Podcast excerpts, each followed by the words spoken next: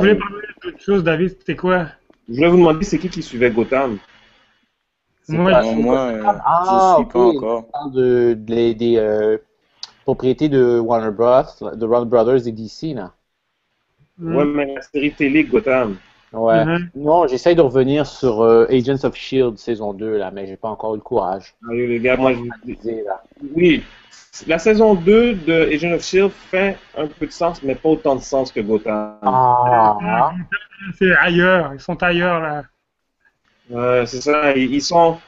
Admettons qu'ils sont en restructuration dans, ma, dans Marvel et S.H.I.E.L.D. C'est une, c'est une saison de transition. ouais. Moi, j'ai quand même l'impression que le vrai Marvel, euh, vu qu'on est tombé dans le volet super-héros, là, euh, moi, j'ai l'impression que les vraies séries de Marvel vont réussir sur Netflix.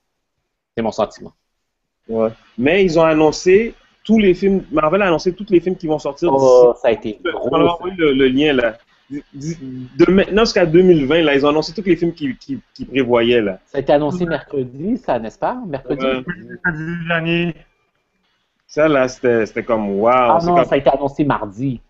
C'est c'est comme si DC avait annoncé ces quelques films. Là. Marvel a dit Wow, ok, attendez là. Voici comment qu'on annonce. All les- in, all in. Ils ont été all in. C'est comme Oh. Wow. Ok, Doctor Strange, Black Panther, Captain America 3, Avenger 2, Marvel. Avenger Ben, 3, Captain Marvel, pardon. hein? Captain Marvel. Captain Marvel.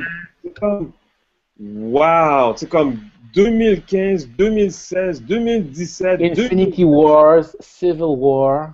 Oui. C'est deux gros arcs, ça, ça va être fou. Oh!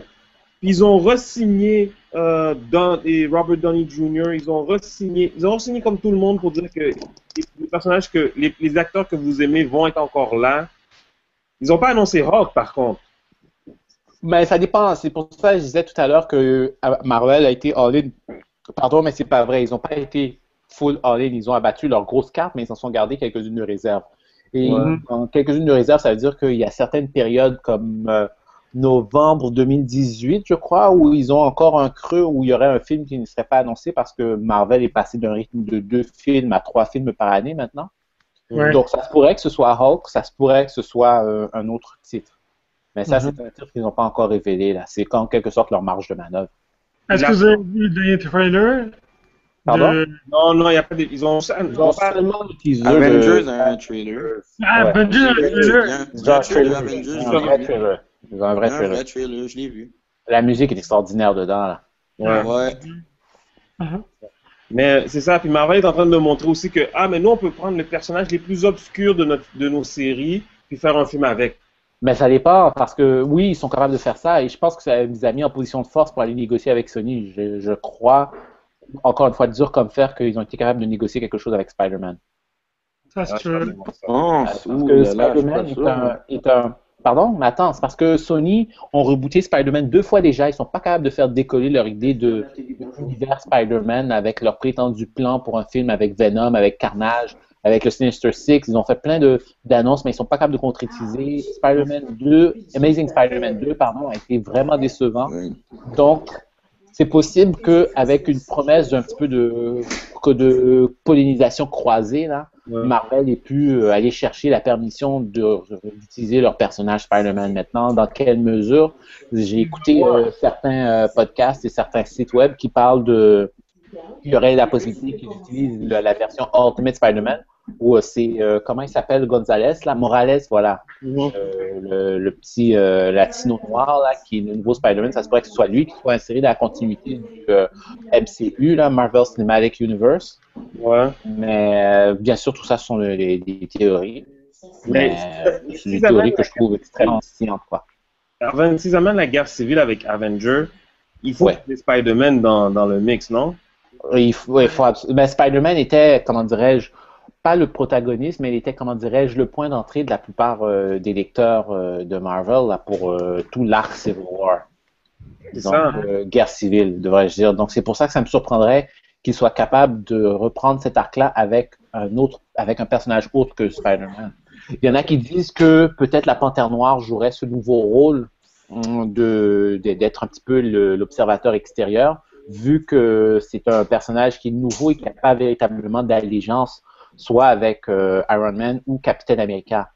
Mais j'ai des doutes là-dessus. Moi, personnellement, je préférais que ce soit euh, Spider-Man parce que Spider-Man, bien sûr, est géographiquement, euh, culturellement plus proche des deux, mais c'est aussi, comment dirais-je, le la grosse star de l'univers Marvel. Donc, euh, pour moi, euh, son, inter- son- sa participation aux deux camps, surtout, c'est ça qui a, euh, qui a rendu son, son rôle remarquable. C'est qu'au début, il était du côté de Iron Man, excusez-moi, spoiler, pour ensuite euh, se, se changer de camp et aller dans celui de Capitaine Américain.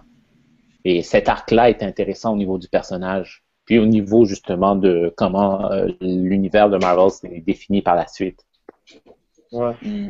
Euh, j'avais te j'allais dire aussi, c'est pas. Euh, euh, ah oui, ça, Black Panther va être introduit dans le troisième film de Captain America. Apparemment. Ouais. Donc, veut dire qu'on va avoir Falcon, Black Panther et Nick Fury. Ça va être un all-black cast là, qu'on va avoir.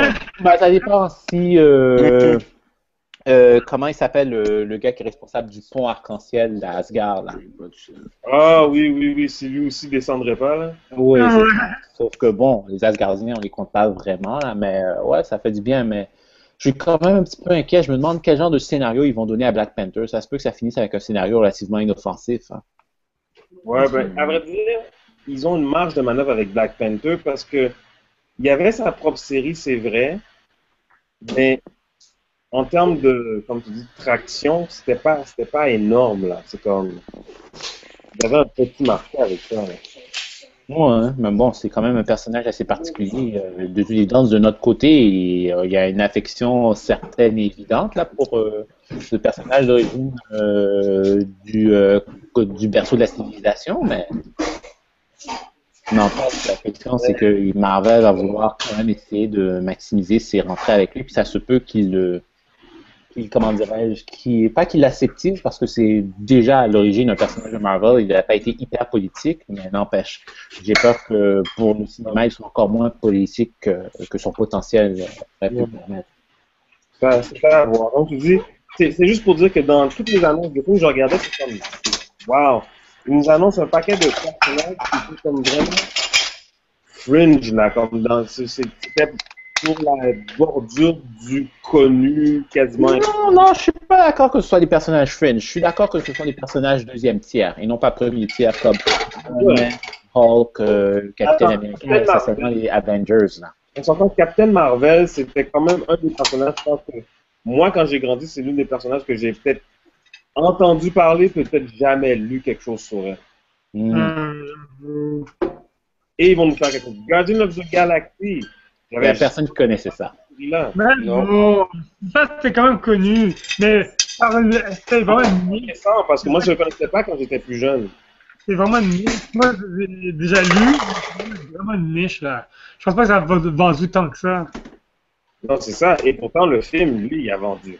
Ah, le film est. ouais. Oh, ouais. Ça, c'est comme, c'est le savoir-faire de. Il a ça, c'est faire avec la musique aussi. Bon. Hein? Euh, De toute façon, il y a beaucoup, là était là. Hein? il y a beaucoup de trucs de Marvel là, que, qui sont connus, mais en parenthèse pas connus, parce que tout le monde connaît bon, euh, Spider-Man, euh, les Ouais, et Marvel, c'est quand même Mais arrangé. tu sais, les, les gars comme Black Panther, j'en ai entendu parler, Captain Marvel, je l'ai connu parce que j'ai joué au, au jeu euh, Marvel contre DC Universe. Puis il y en a beaucoup là que, que qui sont connus, mais que pas grand monde de la population connaisse. C'est un peu comme les mangas, tout le monde connaît un peu Naruto, One Piece, tout ça de nom, mais tu leur parles de Fist of the North Star puis des vieux affaires comme Ah. Gongo 13, Wow. Lupin. Oh, Lupin, oh mon dieu!